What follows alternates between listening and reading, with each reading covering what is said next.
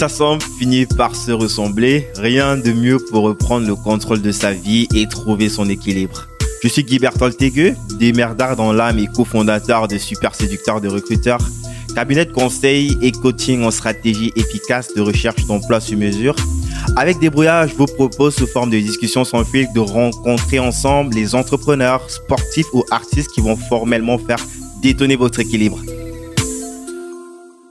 Pour ceux qui écoutent pour euh, la première fois, si ce podcast est quelque chose qui vous plaît, alors je vous serais très reconnaissant d'en parler autour de vous, de vous rendre sur Apple Podcast ou toute autre application de podcast de votre choix et me laisser une évaluation. Euh, c'est ce qui m'aide le plus. 1, 2, 3, on est parti. Euh, bonjour à tous et à toutes. Euh, Aujourd'hui, je suis avec euh, Ntoyi, euh, qui est euh, l'hôte du podcast La Percée. Tu me corriges yes. Je suis trop content de te ça. recevoir. Ntoyi, est-ce que tu peux te présenter pour ceux qui ne te connaissent pas? Ben écoute, je m'appelle Ntoyi, je suis l'hôte du podcast La Percée. Donc c'est un podcast dans lequel je partage tout ce que j'apprends sur ma route vers le succès, comme j'aime dire, en tant que danseur, musicien et web entrepreneur. Euh, Toy, tu as, tu as, tu as un profil, euh, j'ai un profil assez particulier, euh, marketeur, mais euh, moi je vois plus ça comme euh, quelqu'un qui met le, le, marketing au service de son art. Euh, ouais. Est-ce que tu peux nous parler déjà toi euh, avant d'arriver sur la partie marketing, c'est quoi ton, ton, ton parcours? Comment c'est quoi déjà ton art? Waouh Il y a plusieurs arts. Je suis danseur et musicien.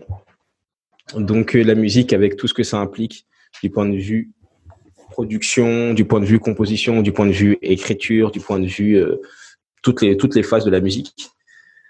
Je suis également danseur et euh, je fais pas mal d'autres choses. Yes, yes. Euh, comme moi je t'ai dit euh, dès le départ, j'ai entendu parler de toi pour la première fois euh, via l'interview que tu avais fait à l'époque pour, pour Jean-Luc. Et c'est de là que je suis allé un petit peu checker ce que tu faisais. Et ouais. je me suis rendu compte que ben, c'est la partie euh, marketing, infoprenariat, parce que tu on sait de la formation, on va en parler justement. C'est c'est la partie émergée de l'iceberg et, mm -hmm. et derrière, euh, tu es, beaucoup plus un passionné. Et j'aimerais que tu euh, déjà euh, commences par nous parler peut-être de ton parcours. Com com comment est-ce que tout a commencé? Euh, Déjà, c'est quoi que tu étais originaire de, de Paris? Tu, tu, tu, tu, tu viens de Paris, ouais. c'est ça? Écoute, moi, je suis né à Nancy. Donc, je suis de Lorraine à la base. J'ai très peu vécu là-bas, donc je connais peu, bien que maintenant, en ce moment, je suis à Metz. J'ai habité la plupart de ma vie à Paris. Donc, j'ai grandi en région parisienne, notamment dans le 92, à Saint-Cloud, à Rueil-Malmaison, à Garches, essentiellement. Et tout a commencé dans une ville que l'on appelle Maison-Alfort. Comme, Thomas, comme Thomas Gigel Comme MC Solar. Mais non, non, c'est pas, c'est, c'est, voilà, qu'est-ce que, qu'est-ce que tu voudrais savoir? Euh, et euh, c'est, c'est, c'est, c'est quoi peut-être ton parcours scolaire déjà? Qu'est-ce que tu as comme background? Ouais, bah écoute, moi j'ai une licence de droit, donc je me, j'étais prédestiné, enfin pas prédestiné, mais j'étais sur le point de d'aller dans être juriste, je sais pas d'entreprise ou je sais, je sais pas trop ce que j'allais faire. Je suis parti en droit parce que je m'étais dit que bon, bah écoute, au bac ça s'est pas trop mal passé. Est-ce qu'on me dit que j'ai des compétences, donc je vais voir comment est-ce que je peux pousser dans mes études. Étant donné que quand j'étais au collège, c'était plus compliqué, j'avais pas des très bonnes notes, c'était un peu plus incertain pour moi. Donc quand j'ai vu que j'avais des bonnes notes au lycée, je me suis dit bah tu sais quoi, on va voir jusqu'à où est-ce que je peux aller. Je vais faire des études supérieures. Je me suis lancé dans le droit, j'avais des bons résultats, mais c'était pas pour moi. C'était pas ce qu'il me fallait en ce moment dans ma vie j'ai toujours eu cette vocation artistique slash entrepreneuriale. Du coup, je me retrouvais pas en droit. Je me suis dit que j'allais aller jusqu'au bout de la licence. J'ai fait l'année sabbatique où j'ai voyagé, où j'ai fait de la musique, où j'ai fait pas mal de projets, des comédies musicales, etc. J'ai essayé de revenir après mon année sabbatique, mais je suis resté à la fac peut-être deux semaines et j'ai dit c'est mort, je reviens plus. Et me voici. Ben, Est-ce que avant tu avais déjà euh euh, c'était quelque chose que tu pratiquais déjà de la danse?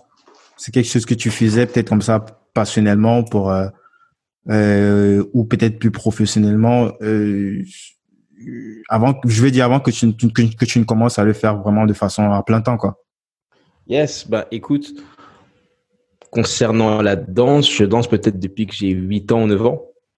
Donc c'est vraiment quelque chose avec lequel j'ai grandi. En fait, tout a commencé le jour où j'ai découvert Michael Jackson, tout simplement. et j'étais enfant et mon, les gens qui m'ont connu enfant savent que bah, je passais mon temps à danser, à faire les chorégraphies dans la cour de récréation, puis que j'ai grandi et que plus les moyens se sont développés, notamment avec YouTube, etc., plus j'ai commencé à m'exposer, à mettre mes choses en ligne. Donc c'est quelque chose avec lequel j'ai véritablement grandi. C'est une partie intégrante de ma vie. Donc j'ai commencé avant les études, j'ai commencé avant tout. Ça a toujours été la musique et la danse. C'est vrai que euh, sur euh, sur internet on trouve plein plein d'extraits de, de, tes pas de danse euh, qui datent d'il y a 10 ans même parfois. je crois qu'il y a des trucs de 2009, 2010, ouais, c'est. Ouais. Et encore ça c'est jeune. Ah, ça veut dire qu'il est encore plus vieux que ça? Il est encore plus vieux. Je peux remonter jusqu'à 2003. Non. Si. Mais ça, je le réserve pour pour la postérité, qu'on faudra sortir du lourd pour faire pour émouvoir. Mais je peux remonter jusqu'à 2003. Ah, c'est, c'est, ouf.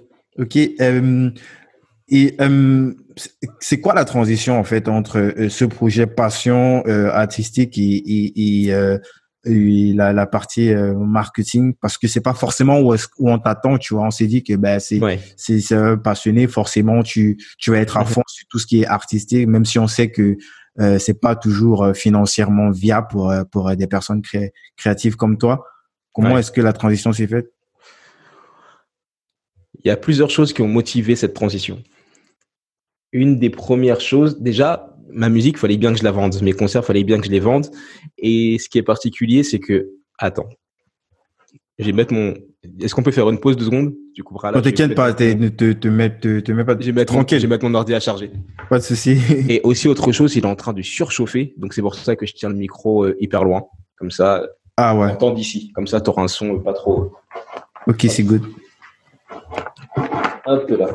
Je pense que c'est parce que je lance en même temps un logiciel de musique et euh, Zoom et euh, plusieurs trucs. Ne kiffe pas trop.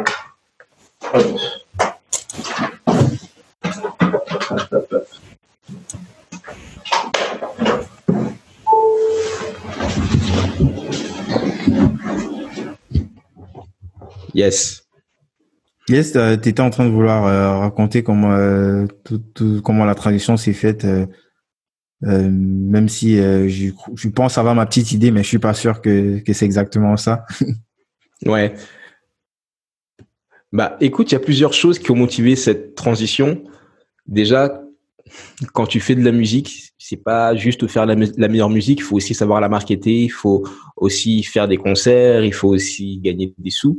Et du coup, c'est quelque chose que je faisais. Je n'avais pas l'impression que c'était du marketing. Pour moi, bah, je faisais le travail. En fait, c'était, c'était du marketing. Il fallait.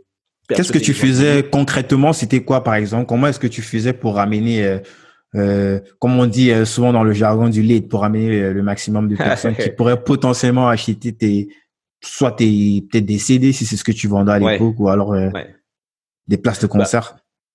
bah écoute, déjà, faut savoir que mes concerts, je me je prenais énormément de risques pour les faire. Je me mettais dans des conditions pas possibles où je devais donner des, des, des cautions. Et si la caution, si il y avait un nombre de places qui n'était pas rempli, bah je, bah, je perdais beaucoup de sous et j'étais étudiant, j'avais, j'avais 20 ans. Donc c'était, c'était compliqué. C'était des sous que j'avais même pas, tu vois. Mm-hmm. Donc j'avais pas le choix déjà de vendre. Je n'avais pas le choix déjà. Premièrement, je disais, ouais, non, c'est mort. Je donne pas de l'argent à cette compagnie, à cette production je vais, je vais, je vais clôturer la, la, salle. En gros, je vais, je vais la vendre, je vais la sold out.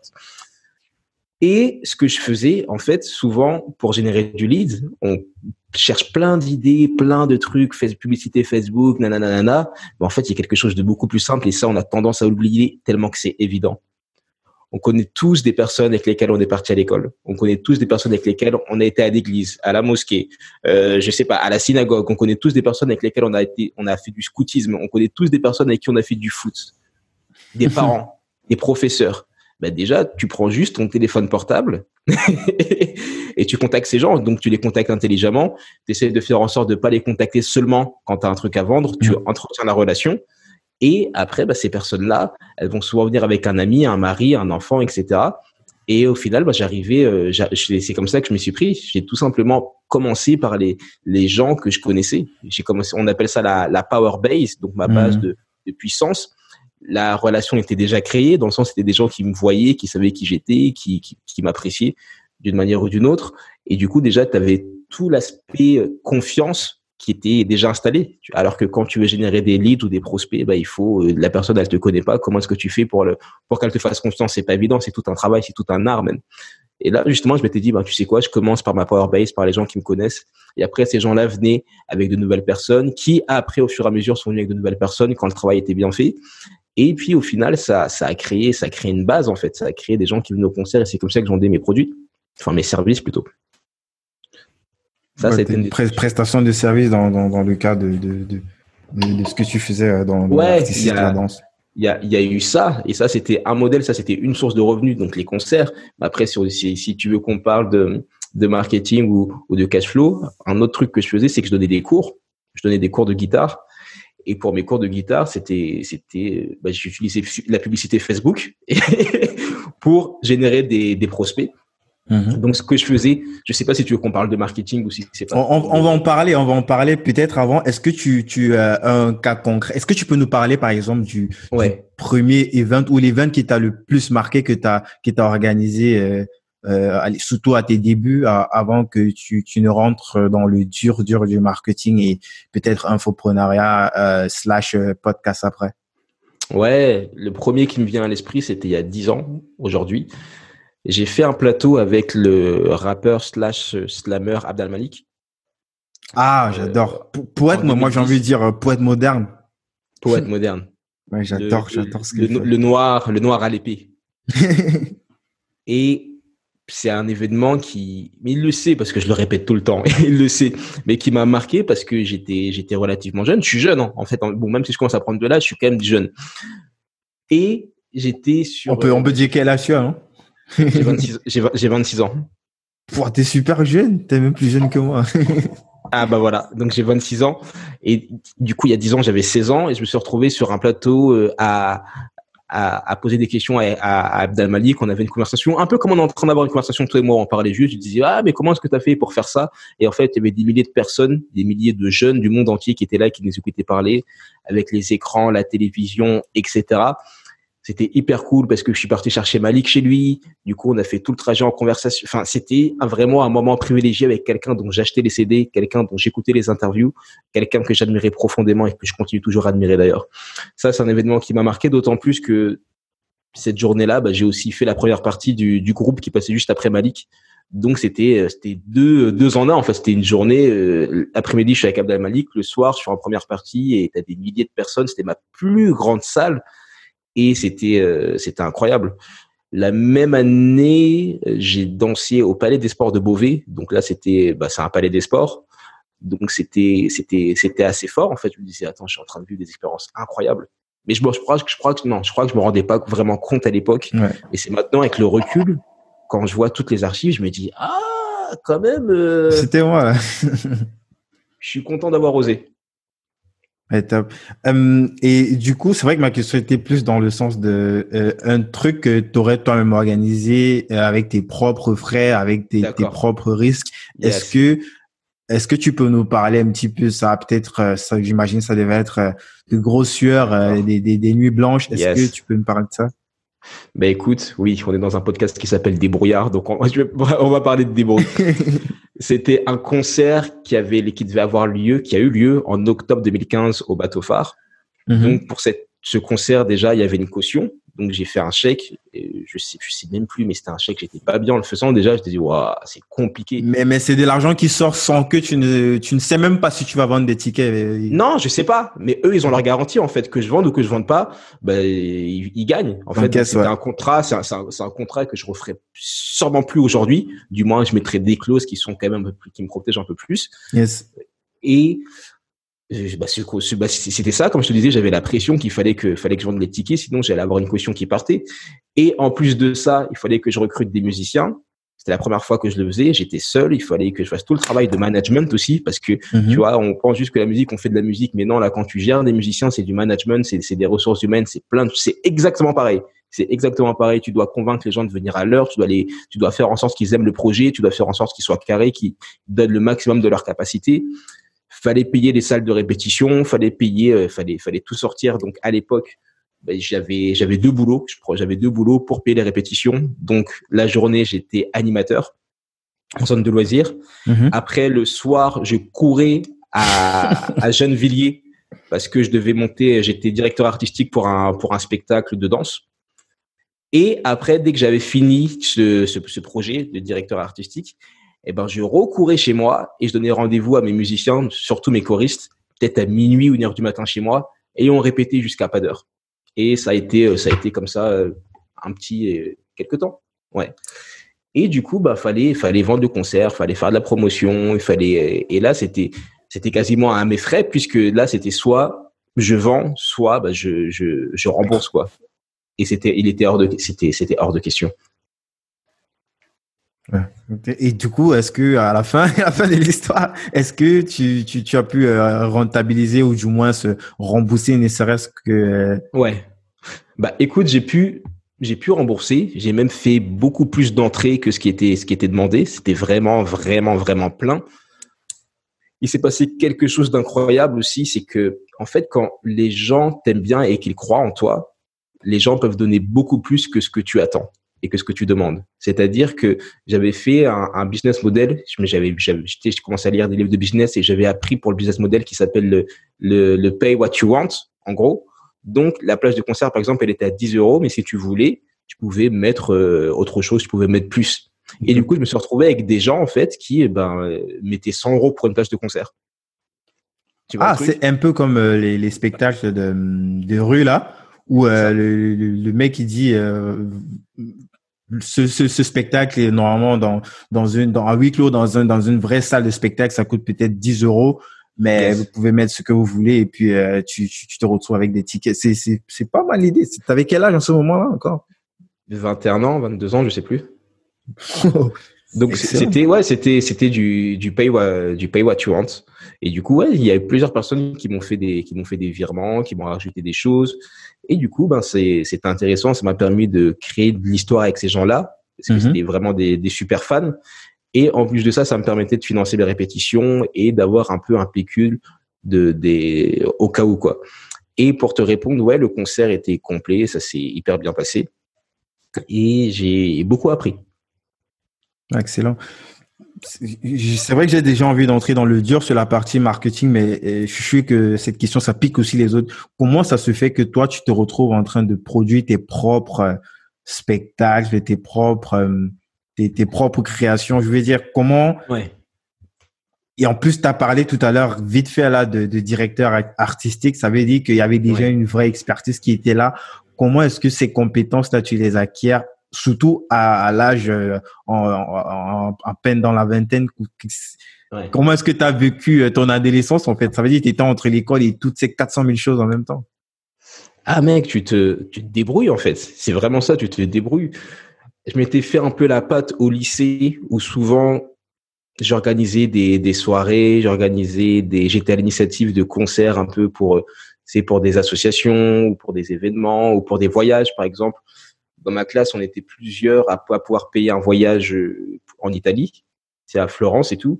Et du coup, bah, j'étais venu avec l'idée de, bah, écoutez, on n'a qu'à faire un concert, euh, un, concert, je sais pas, y, on, a, on a une salle pour faire des concerts, on n'a qu'à faire un concert. Mm-hmm. Et du coup, bah, j'étais parti sur ça, j'étais parti convaincre les personnes. Donc, c'est quelque chose que j'ai fait déjà au, au lycée, en fait. Et au lycée, bah, j'étais là, dans la cour de récréation, à aller voir tout le monde, à créer des relations, à leur dire, bon, écoute, la place, elle a 3 euros. Est-ce que tu veux venir? Allez, bon, si t'en prends deux, je te fais un prix je sais pas si j'étais censé faire ça, tu vois, mais au final, au final, la salle, la, la, salle était extrêmement pleine et on est tous partis en Italie. Donc c'est des choses comme, comme ça où bah, j'ai j'ai appris sur le, j'ai vraiment vraiment appris sur le tas en fait. Et après, arrivé à un âge de jeune adulte, donc euh, arrivé dans, dans la vingtaine, j'ai commencé à lire des livres, j'ai commencé à écouter des, à suivre, à avoir des modèles comme Ryan Nestle, le rappeur, chanteur, producteur, créateur de Superfan Ryan Nestle. Je m'inspire un peu de son business model. J'ai aussi eu des, des artistes comme Nipsey Hussle, à son âme, dont je m'inspirais, je regardais un peu ce qu'il ce qu'il faisait. Ouais, je, je, je, je, je, je, je vois un petit peu son, son, son, son business model. C'est, c'est vrai qu'il y a la musique, il y a le rap, mais autour de ça, c'est, c'est un peu comme son business satellite. Et il a plein de trucs là qui gravitent autour justement de son satellite. Notamment, il avait sa boutique, euh, truc là. là où c'est justement fait tirer dessus et d'autres trucs qui, qui, qui tournent autour de cela. Mais le nom que tu as cité avant, je sais pas très bien qui c'est. Est-ce que tu peux nous dire rapidement qui c'est et à, quoi est-ce que, vu que ton business model ressemble à, à ce qu'il fait, est-ce que tu peux nous parler un petit peu de, de ça? Dans une certaine mesure, dans une certaine mesure. Ryan Leslie, c'est un chanteur-producteur qui a fait Harvard, qu'il avait peut-être 15 ans ou 16 ans, donc c'est très jeune, très, mhm. très smart, très intelligent. Et en fait, il s'est rendu compte qu'il possédait pas ses fans, dans le sens où il n'arrivait pas à créer une véritable relation avec ses fans. Et pour lui, il fallait qu'il soit en contact direct avec ses fans, qu'il puisse vendre directement sa musique à ses fans, qu'il puisse créer une véritable relation avec les gens qui le soutiennent. Là, tu parles du fait que lorsqu'il vendait en maison, lorsqu'il était en maison de disque, c'est là le parallèle. Bah ouais, quand tu sais, quand t'es en maison de disque, après, j'ai jamais été en maison de disque, donc peut-être qu'il y a des choses qui m'échappent, mais en fait, mhm. il y a beaucoup, il y a beaucoup d'intermédiaires, et puis c'est la maison de disque qui va distribuer tes, tes, ta musique, et à l'époque, à l'époque avant Instagram, tu n'avais pas forcément euh, d'autres moyens à mhm. part euh, de et du coup Ryan Leslie a créé des solutions et il a créé tout son business model justement pour que les artistes puissent vendre directement leur musique, leurs prestations à leur communauté. Et du coup, moi, j'avais compris la, la, la sans passer par euh, des maisons de disques en fait, en indépendant. C'est juste toi, c'est juste toi et ton téléphone et la manière dont tu gères tes relations. Ok, c'est intéressant. Et, et voilà, donc je vais t'inspirer de ça. Je m'étais dit bon, de toute façon, j'ai pas le choix. Je vais créer mes relations et c'est comme ça que je vais leur vendre, euh, ben, leur vendre ce que je propose. Et c'est comme ça que c'est comme ça que ça s'est fait. C'est comme ça que j'ai appris. Ça, ça a vraiment vraiment été sur le tas, quoi. Intéressant. Et, et aujourd'hui, euh, justement, dans cette partie artistique, c'est quoi que tu vends en fait? C'est de la presta pour du spectacle ou euh, là, avant qu'on commence à enregistrer, tu m'as fait écouter euh, euh on exclut euh, un petit extrait de, de, d'une de, tes créations. Est-ce que c'est, c'est, c'est, parle-nous un petit peu du, du produit artistique en lui-même. C'est quoi que tu vends aujourd'hui avec euh, la maturité que tu as atteint? Bah, écoute, pour l'instant, au jour, aujourd'hui, je vends pas, je vends pas grand chose du point de vue musique. Ça, la musique, en fait, elle est plus, elle est plus là dans une logique globale, dans une stratégie globale. Là, ce que je vends plus, en fait, c'est moi. Tout simplement, c'est du personal branding. C'est que tu, c'est le Ntoi qui est musicien, qui est podcasteur, la personnalité que tu as envie de suivre pour voir jusqu'à où elle va aller. Jusqu'à où, et pour que tu puisses être inspiré à suivre ta propre voie. Donc, c'est plus ça que je vends. Néanmoins, je commençais à réfléchir justement pour la deuxième, pour la deuxième partie de 2020 à comment est-ce que j'allais revendre ma musique et j'étais venu avec des idées que j'allais commencer à implémenter. Mais là, toute, ces, toute la, la situation qu'on vit actuellement, avec le, le, le Covid, etc., ouais. bah, ça, ça a fait On rappelle pour ceux qui vont suivre euh, l'interview après, euh, nous sommes euh, euh, en plein confinement, nous sommes en, mars, 23 mars, donc c'est la période de confinement pour ceux qui vont écouter plus tard, donc tout est fermé. Ouais, ouais, ouais. Mais je commençais à avoir, à, à avoir un plan. Et en fait, voilà ce que, ce que je veux vendre, ce que je vais vendre concrètement, ça va être de, de l'événementiel. C'est-à-dire que je vais pas juste vendre des musiques, je vais pas juste vendre un concert, j'ai vraiment envie, euh, en toute humilité, d'essayer de vendre vraiment une expérience euh, musicale slash euh, développement personnel, même si j'ai un peu du mal avec ce terme, mais vraiment euh, que tu, tu sortes de, de cet événement avec des choses que tu as appris et que tu as passé un bon moment et que tu as été diverti, mais en même temps éduqué. Tu vois que c'est de l'edutainment. Tu vois, c'est vraiment une sorte de, de concept que j'aimerais euh, implémenter pour moi et le ramener un peu plus en France parce que je pense qu'il a beaucoup de, beaucoup de pouvoir. Et je veux le vendre en indépendant. Ça, me, ça me fait beaucoup penser à justement Abdel Malik parce qu'entre guillemets, c'est à peu près ce qu'il fait. quoi. C'est un artiste, mais vraiment euh, artiste engagé jusqu'au bout. Je l'ai écouté justement dans, un, dans une, euh, une interview avec euh, Grégory Puy, je sais pas si tu connais. Ouais où il partageait un petit peu tout ça. C'est il y a un gros paradoxe dans ce que tu dis. J'ai l'impression d'écouter justement euh, euh, Abdel Malek qui euh, on comprend un petit peu pourquoi à la rencontre en fait l'influence par rapport à la rencontre que, que tu as eu avec lui il y a quelques années. Ouais, carrément, carrément.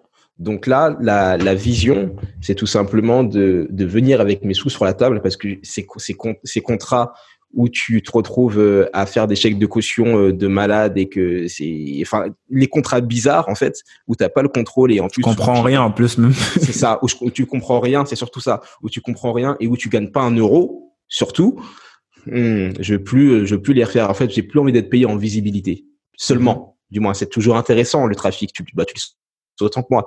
Mais j'ai plus seulement envie d'être payé comme ça. Donc là, ce que ce que je j'espère pouvoir vendre prochainement, bah, c'est des c'est des concerts et les revendre comme je les vendais euh, à l'époque quand j'avais 20 ans. Sauf que maintenant, je vais utiliser bah, les stratégies de marketing moderne. Excellent. C'est c'est vraiment c'est c'est vraiment intéressant tout ça. Je veux dire surtout pour les esprits créatifs. Euh, ça c'est pas juste pour les gens qui font de la musique hein, ou les gens qui font euh, de de de de de de, euh, de la danse. ça peut mettre pour des beatmakers. J'ai reçu dernièrement aussi Willy Wallace qui est beatmaker. Toutes ces stratégies dont tu parles sont des trucs qu'on peut clairement implémenter euh, dans dans tous ces différents projets passion. Et euh, est-ce que indirectement, c'est probablement toute cette expérience-là qui t'a amené euh, dans le marketing pur? Parce que euh, c'est une compétence. Tu l'as pas eu comme ça d'une crête. C'est quelque chose que tu as acquis avec le temps, mais c'est une compétence que tu as mûri euh, avec le temps, mais indirectement parce que tu avais besoin de promouvoir ces, ces projets passion par le passé? Ouais, carrément. Et c'est aussi une de mes amies qui m'a sorti une de ses phrases un jour qui m'a tellement marqué. Elle m'a dit, Ntoi, et tu dis juste Taylor Swift. Elle m'a dit, les artistes qui réussissent le plus sont pas les meilleurs chanteurs, ce sont les meilleurs marketeurs. Bon, Taylor Swift, tu vas pas euh, exagérant pas non plus. Taylor Swift, c'est pas non plus de la merde ce qu'elle chante. Non, c'est elle est incroyable. elle est incroyable. Après ça, c'est magique. C'était pour ceux qui connaissent pas, elle, elle, fait juste des milliards euh, de vues hein, sur euh, sur YouTube. Tous ses clips, ce sont des milliards et des milliards. Je sais pas combien de milliards elle est. Bon, même comme euh, je sais qu'il y avait une petite polémique là dernièrement sur elle, sur le fait que mine de rien, à la fin, ce sont les maisons de disques, de disques qui gagnent, quoi. Tu vois, par exemple, elle, elle possède pas ses, ses, ses masters, tu vois. Les masters, pour ceux qui ne savent pas, c'est... Euh, je sais pas comment expliquer. Peut-être tu saurais mieux expliquer que moi. Je sais en tout cas que les, les ouais. Jay-Z, par exemple, il possède pratiquement tous ses masters et c'est grâce à ça qu'il peut être indépendant aujourd'hui et toucher les presque 100% des royalties euh, des, des musiques qu'il a eu à produire c'est là 10 ans 15 ans ouais, peut-être tu peux non, les masters c'est simple c'est simple c'est que bon à l'époque on aurait dit c'est que tu possèdes tes bandes en fait tu possèdes tes bandes d'enregistrement. C'est euh, en fait un, un, label, une maison de disques. Souvent, ce qu'ils font, c'est que pour que tu ailles dans le studio, bah, ils vont avancer les sous, tout simplement pour que tu puisses enregistrer. Et ils considèrent que puisqu'ils ont avancé les sous, ben les, ce qui a été enregistré pendant la session, ça leur appartient. Donc ce sont à vie. En plus, il faut le dire, à vie, hein, ça veut dire euh, même après ta mort, la maison de disques, comment continue de toucher des, des royalties en fait sur des trucs que tu as enregistrés. Euh, ouais. Et c'est ce qui s'est passé avec beaucoup d'artistes qui ont pas forcément négocié des bons contrats, qui ont souvent considéré qu'ils se retrouvaient dans des contrats d'esclaves, comme Michael Jackson, comme Prince ou même maintenant comme Taylor Swift, parce que après ils veulent reprendre le contrôle de leur carrière, mais non, en fait, il y a une clause du contrat qui dit que bah, tout ce que tu enregistres nous appartient et même ton prénom nous appartient. C'est des choses qui arrivaient avec beaucoup d'artistes. C'est que même ouais, le prénom, le prénom, la marque déposée, je sais pas, Prince ou la marque déposée. Bah voilà, on a un exemple concret dans l'histoire de la musique. La marque Jackson 5, les Jackson 5, c'était un nom qui appartenait à leur maison de disques. C'est un nom qui appartenait au label, euh, enfin la maison de disques Motown euh, à mhm. l'époque. Et du coup, quand les Jackson 5 ont quitté la Motown, et eh ben ils ont dû changer de nom. Ils se sont appelés les The Jacksons. C'est Jackson, c'est vrai. Je me rappelle de, de l'histoire. Du coup, je vois un petit peu le lien maintenant. Ouais. Parce qu'ils n'avaient pas techniquement le droit de d'utiliser de, de, euh, ce, ce nom. Quoi. Donc c'est ça, et c'est ça le problème que également que j'ai avec la avec l'industrie de la musique, l'industrie du spectacle. Je trouve que ce sont des industries moi qui me correspondent pas du tout. notamment c'était pour ça que bah, j'étais parti en droit. Je m'étais dit bon au pire je vais étudier la propriété intellectuelle, comme ça je pourrais défendre les artistes et comme ça je rentrerai un peu dans le milieu en soum soum euh, comme ça. C'était un peu la vision que j'avais à l'époque. Mais euh, ouais, ouais, ouais. Le, pour te revenir à ce que tu disais, le, le, marketing, en fait, je me suis rendu compte que c'était, euh, c'était, c'était la base, la base. Même avec le morceau le plus nul, même si tu fais ah bah,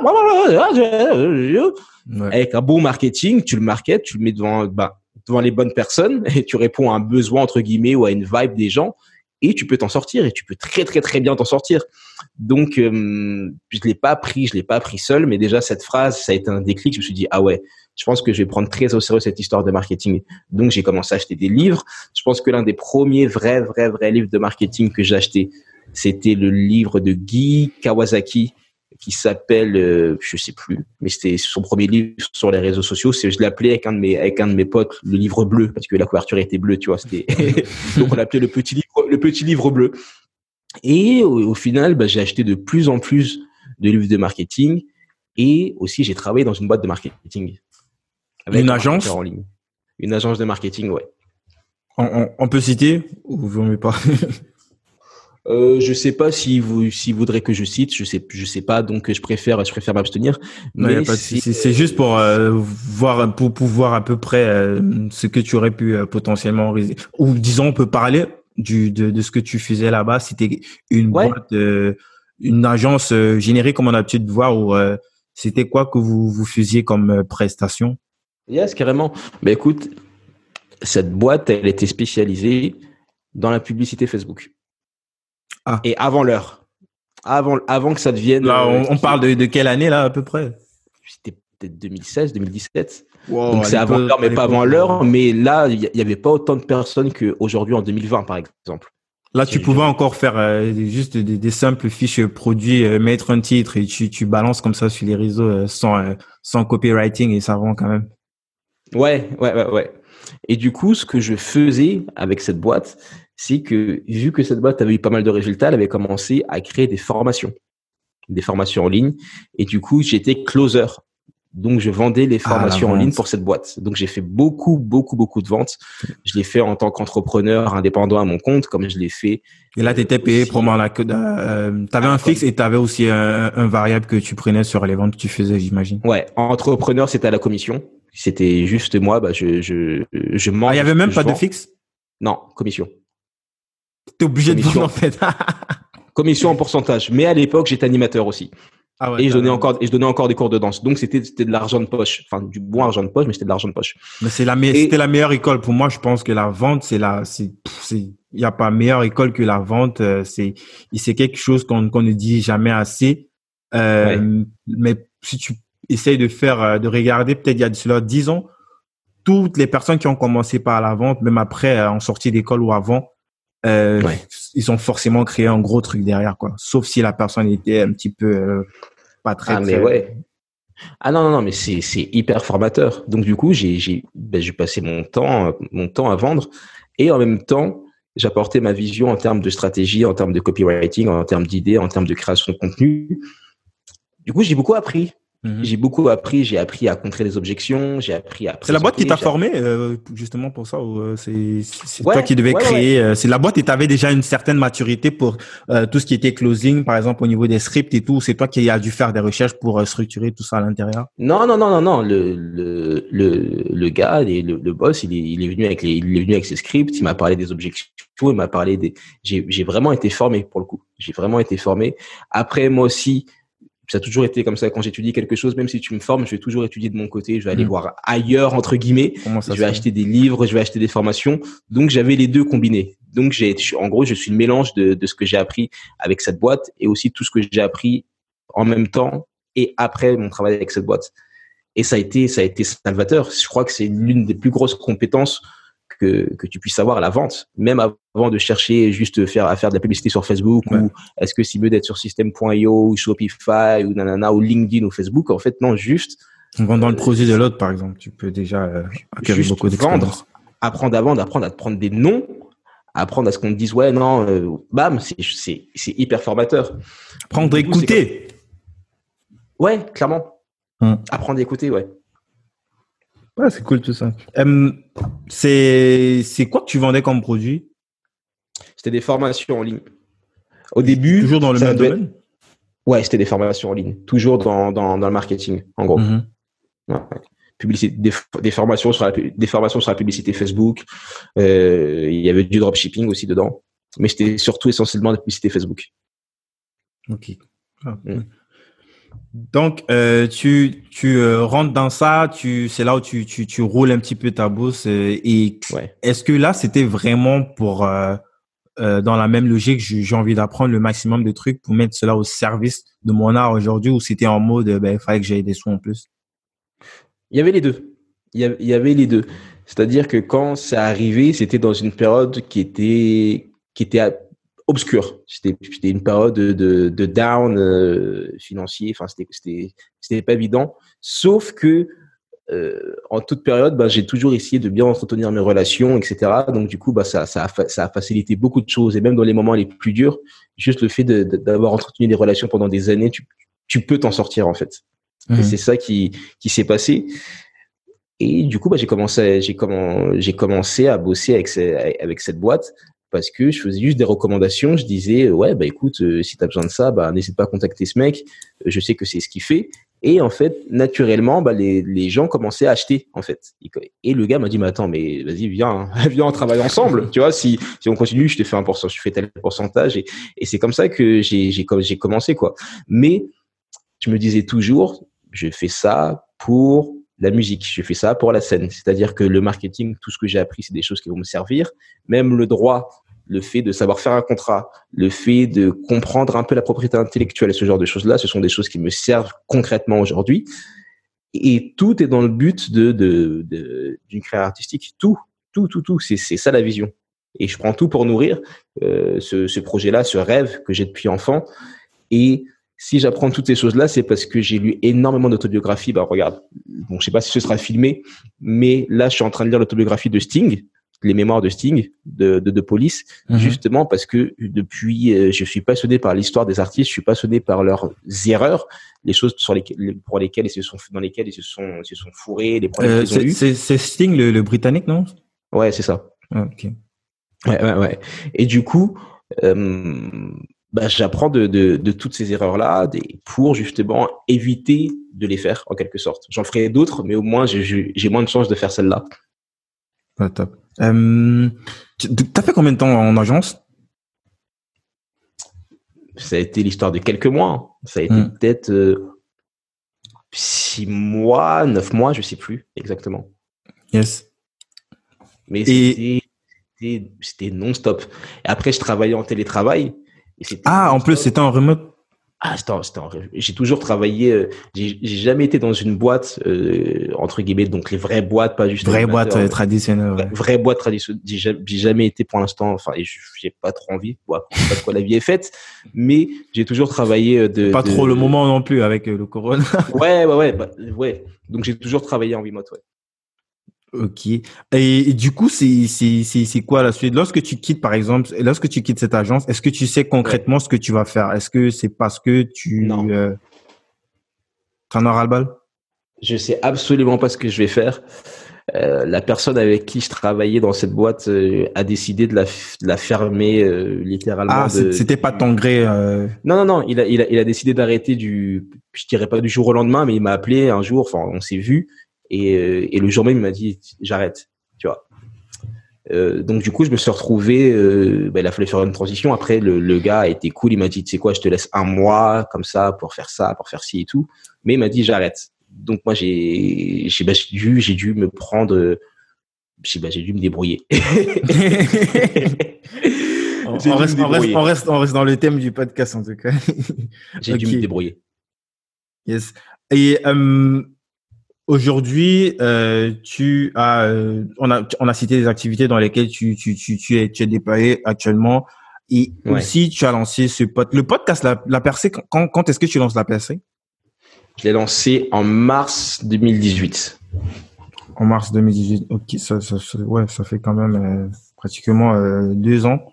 Et euh, comment, pourquoi est-ce que tu lances un podcast? Est-ce que déjà avant, est-ce que le, format podcast, c'est quelque chose que tu, que consommais? Est-ce que tu consommais des, des, des, produits podcast avant? Absolument pas. Comment ça s'est fait le podcast? Le podcast, il s'est fait à une période où j'avais besoin de créer des choses, de me lancer dans des projets de taré. Et en fait, justement, à cette époque, avec un pote, on a époque pote, voilà. Pour ça, c'est parce que je suis musicien, j'aime bien les schémas de rime. Enfin, je les relève à chaque fois, je les relève à chaque fois pour moi on s'était dit, c'est quoi, mec? Viens dans trois semaines, on part en Non, viens cet été, on part en dans toute la France. C'est le truc complètement déraisonnable. On s'est dit, c'est quoi On va faire des sous, on va partir en tournée, on va kiffer, on va vivre notre meilleure vie. Donc, on a commencé à monter un projet entrepreneurial sur ça. On s'était dit, c'est quoi On va vendre des concerts, on va vendre une tournée. Et euh, waouh Et c'était l'année de la Coupe du Monde. Donc, euh, on s'est très vite heurté à des, à des, à des noms parce que non, les gars, en fait, euh, c'est mort, c'est la Coupe du Monde, c'est. Vous êtes mignon, mais. et en fait, on avait déployé tellement d'énergie, on était tellement motivé à créer quelque chose, à lancer dans un projet de fou qu'on s'est dit bon bah tu sais quoi, bah qu'est-ce que, faut qu'on faut qu'on faut qu'on documente ça pour la postérité. Et mon pote m'a conseillé, m'a dit c'est quoi toi tes vidéos? En fait tu tu regardes pas trop la caméra. C'est on dirait plus des podcasts. Tu parles juste en fait. La caméra elle sert pas à grand chose tu enfin tu es juste là à parler. Et du coup, je me suis dit, bah, tu sais quoi, je vais, bah, je vais lancer un podcast. Et j'ai tenté, ça ressemblait à rien, c'est, ça, ça, ressemblait vraiment à rien. Mais je me suis lancé comme ça, puis j'ai continué, puis j'en ai fait 1, 2, 3, 10, 20, 30, 40, 50, 100. 120, mais est-ce que tu savais de quoi tu allais parler en avance C'était euh, pendant que tu as euh, commencé à peaufiner au fur et à mesure euh, euh, J'ai peaufiné, j'ai peaufiné, j'ai changé de nom. Le but du podcast à la base, c'était juste de documenter la tournée. C'était de ah, documenter. Ah, c'était quoi le nom avant je l'avais appelé le show de Ntoi. Ah ok, là c'était vraiment axé sur toi quoi. C'était c'était axé axé sur moi. Après, je l'ai appelé la percée de Ntoi, donc c'était encore axé sur moi.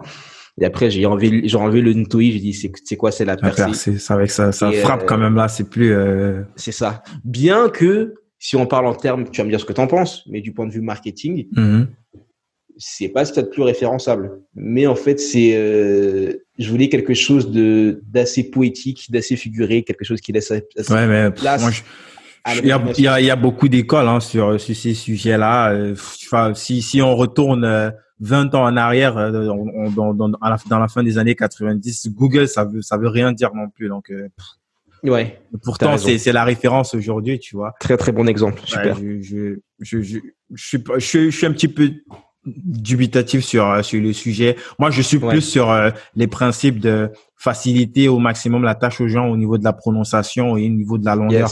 La percée, bam, ça frappe et puis euh, c'est dit quoi. Je pense que ça fait le taf. Moi, ça me frappe en tout cas.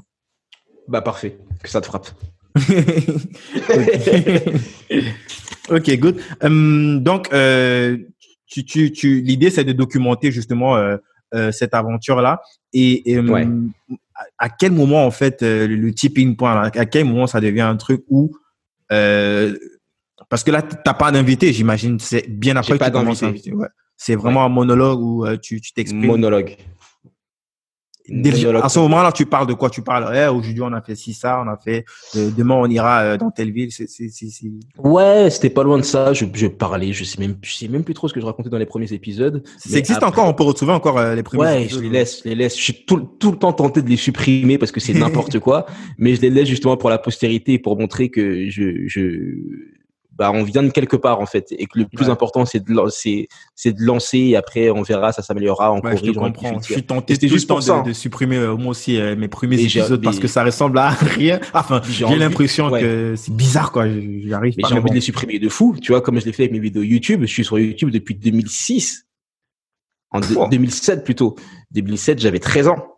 2007 j'avais même pas d'ordinateur voilà, tu vois, donc c'était c'était un autre monde. Je les ai supprimés, mais là les podcasts, je les laisse juste pour pour la postérité. C'est juste pour ça, pour que quelqu'un qui que s'il y a quelqu'un qui est hyper à fond euh, dans ce que je fais ou qui cherche de l'inspiration ou je sais pas quoi, ah, il va être servi hein. bah, là là il va être servi et surtout il va voir que waouh, il y a on vient de quelque part. Yes. Ok, donc euh, du coup monologue, euh, tu parles un petit peu de, de plein de choses en même temps et ouais c'est à quel moment en fait que tu commences à faire des, tu commences à inviter des gens? Je sais que parmi tes premiers invités, il y a un artiste que moi j'aime beaucoup, beaucoup, j'ai beaucoup écouté quand j'étais plus jeune, Nutea. Euh, C'est, c'est peut-être avant de parler de, de Nutea, comment, à quel moment en fait tu décides euh, à, d'inviter des personnes avec qui tu vas échanger et discuter? Je fais ça à partir du moment où je me rends compte que je suis souvent entouré de personnes hyper intéressantes. Étant donné que je suis dans le milieu artistique depuis que j'ai peut-être 13 ans, 14 ans, j'ai pu me retrouver dans des salles, dans des pièces avec des personnes que bah, qu'on voit à la télé ou des personnes qui, qui ont vraiment une histoire à raconter. Mm-hmm. Et je les voyais comme ça, puis pour moi c'était c'était normal quoi. Mais après je dis ah, mais attends quand même c'est que c'est quand même X que j'ai devant moi et on est en train de je, je, suis à son anniversaire et on est en train de manger des gâteaux et, et, voilà quoi. Quand même, c'est c'est pourquoi est-ce que j'interviewerais pas ces gens dans, dans dans dans mon podcast en fait? Mais je passais pas trop à, pas trop à l'action. Et après, ce qui s'est retrouvé, c'est ce qui s'est passé, c'est que je me suis retrouvé à un événement en Belgique d'Olivier Roland. Peut-être que ça te parle. Ouais, le système, ouais. système, ouais, ouais, ouais, je, je, je connais. Non, avec, ça c'est euh, ça c'est c'est Aurélien Macker, System.io. Ah non, je sais, ouais, je confonds. Aurélien Macar, Olivier Ils Roland, sont- c'est sont- plutôt euh, avec le blog des livres pour changer de vie, ouais. C'est ça, c'est ça, c'est ça. Ouais. Et en fait, je me retrouve à son événement, puis on parle, etc. Et je lui dis, bah, tu sais quoi, je suis à Bruxelles pendant deux jours, tu es aussi à Bruxelles, est-ce que tu veux que, est-ce que tu veux venir sur mon podcast? Alors, tu sais, je ai dit ça normal, comme c'est mon podcast, c'était, euh, c'était les journaux de, T- de TF1 en, en mode je suis établi, mais c'était mon premier invité, concrètement. Et Avant, bon, tu le, est-ce que c'est c'est quelqu'un avec qui tu étais déjà en contact avant ou c'est vraiment euh, pas- pendant l'événement que tu l'as entre guillemets closé pour ton podcast? Yes, mais c'est c'est c'est de la c'est de la vente littéralement. On non, on s'était croisé à un événement à l'Olympia euh, pour lequel il était nommé et voilà, il y a un an et demi Mhm. Et je l'ai vu, on a parlé rapidement, puis je lui dis bah tu sais quoi, euh, est-ce qu'on se ferait pas un podcast? Ah, C'est comme ça que ça s'est fait. si simplement Et du coup- que ça, quoi. Il n'y a pas eu. Ouais, c'est ça, c'est Eh, ça. Bah, toi, t'as, c'est combien de personnes sur ta... Moi, ça m'arrive, hein, il y a des personnes à qui je demande des interviews, ils me disent, t'as combien de personnes sur ta liste email, tu, Ouais, si je mais peux comprendre la demande, c'est vrai que tu peux pas, tu, tu donnes et puis tu reçois. Mais bon. Ouais, non, mais c'est bizarre quand même, Moi, mon, moi, mon, à mon, à mon avis, c'est, c'est les- gens qui font ça, ils perdent tellement, ils perdent tellement. Hum. Guy, là, t'es au point où t'es aujourd'hui, mais dans dix ans, vu comment tu bosses, vu ta motivation, vu ta détermination, vu ce que tu fais, si ça se trouve, tu seras en train de présenter 7 à 8 sur, sur TF1. J'en sais rien. Ou peut-être que tu seras, t'auras, t'auras une. C'était peut-être pas une- le bon exemple, je déteste. Ouais. Oui, non, mais c'est un exemple. Ou que tu Peut-être que dire, t'auras- ouais. ou peut-être ou peut-être que tu auras une agence, ou peut-être que tu seras un mogul, un, un entrepreneur, euh, euh, je sais pas, à, à huit. chi- genre, on n'en sait rien, quoi, tu vois. Donc, faut déjà, faut, faut, faut, faut toujours euh, prendre la personne au point, au point où elle est, et on grandit tous ensemble, on se donne tous de la force ensemble. Tu vois, là, tu m'interviews aujourd'hui, mais il y a, il y a un an, j'étais pas là où j'étais aujourd'hui, même il y a trois semaines, j'étais pas là où je suis aujourd'hui. Et dans un an, ça sera autre chose. Exactement. Donc c'est pas c'est pas une question de chiffres, c'est une question de bah, est-ce que la personne est-ce que tu la sens bien, est-ce qu'il y a un feeling, est-ce que c'est cool, est-ce que c'est ouais et c'est toujours un bon exercice. c'est vraiment cool quand même. hein. Comme premier gaz, bam, Olivier Roland. Euh, c'est quelqu'un quand même de, de très inspirant. En plus, euh, Ouais. c'est un putain un dinosaure quand même. Tu vois, il, il fait partie euh, euh, des, des, des, des premiers qui, euh, qui se sont lancés clairement euh, euh, de façon en utilisant les canaux beaucoup plus modernes. Quoi. Il y en a plein avant lui, mais vraiment ceux qu'on voyait tout le temps sur YouTube et tout, jusqu'à ce que euh, cette nouvelle génération n'arrive, c'était que Olivier Roland. Olivier Roland, en plus, il est entrepreneur euh, Mhm. dans le dur euh, depuis, je crois, 19 ans ou avant, dans le dur, Mhm. avant de passer sur la partie digitale. Donc, c'est le profil parfait pour une première interview comme ça. Clairement. Clairement, clairement.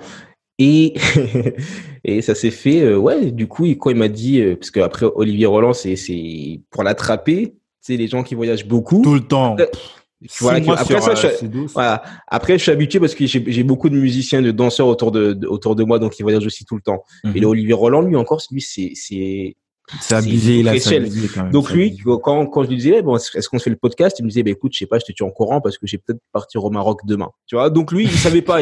C'est au pif, quoi. Il dit, ouais, ouais, j'ai- Donc moi, je savais pas. Et moi, j'étais à Bruxelles, j'étais censé rentrer sur Paris.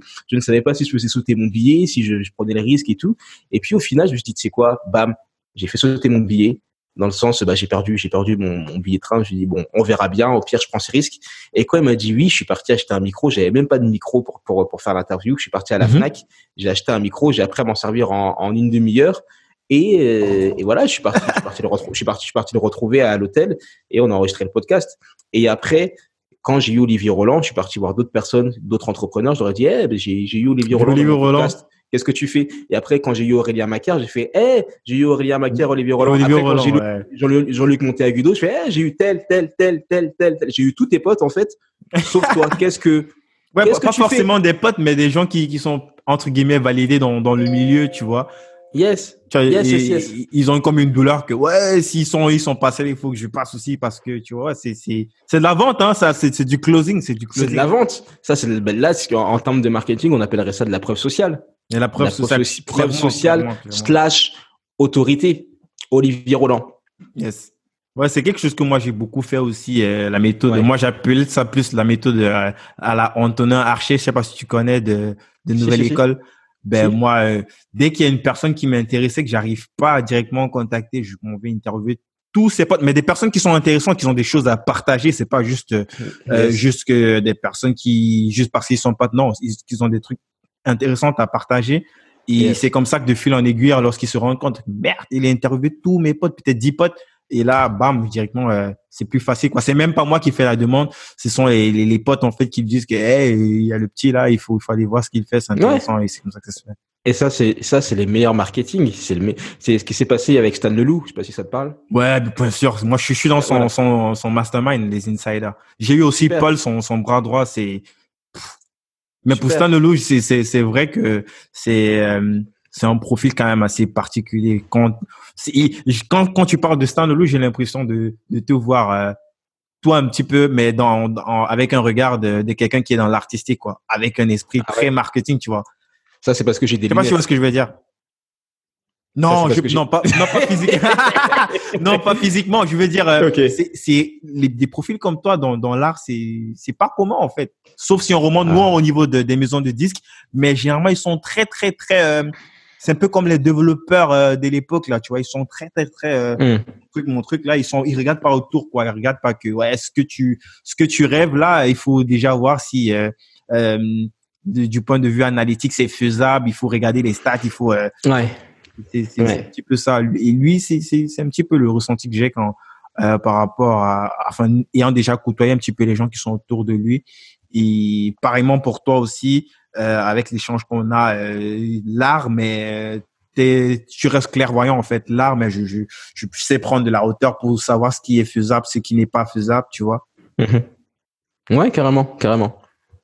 Bah, c'est, c'est, c'est, c'est, cool ça. Et, et pour, pour Stan, est-ce que tu, tu, tu veux raconter comment euh, le feat s'est fait, comment le, le, Bah écoute, comment le feat s'est fait, j'étais en studio, puis je l'ai appelé, je lui ai dit Stan, viens poser un couplet, viens poser ton flow.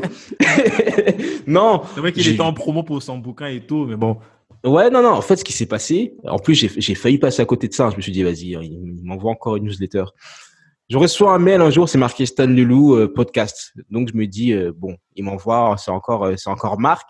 Marc, ouais, son, son, c'est encore Marc qui veut, qui veut, qui veut récolter les questions pour, pour. Ouais, donc je me dis bon, je, je vais pas ouvrir. Mais après, soit quand même podcast, donc je me dis ah peut-être que Stan, je sais pas et tout.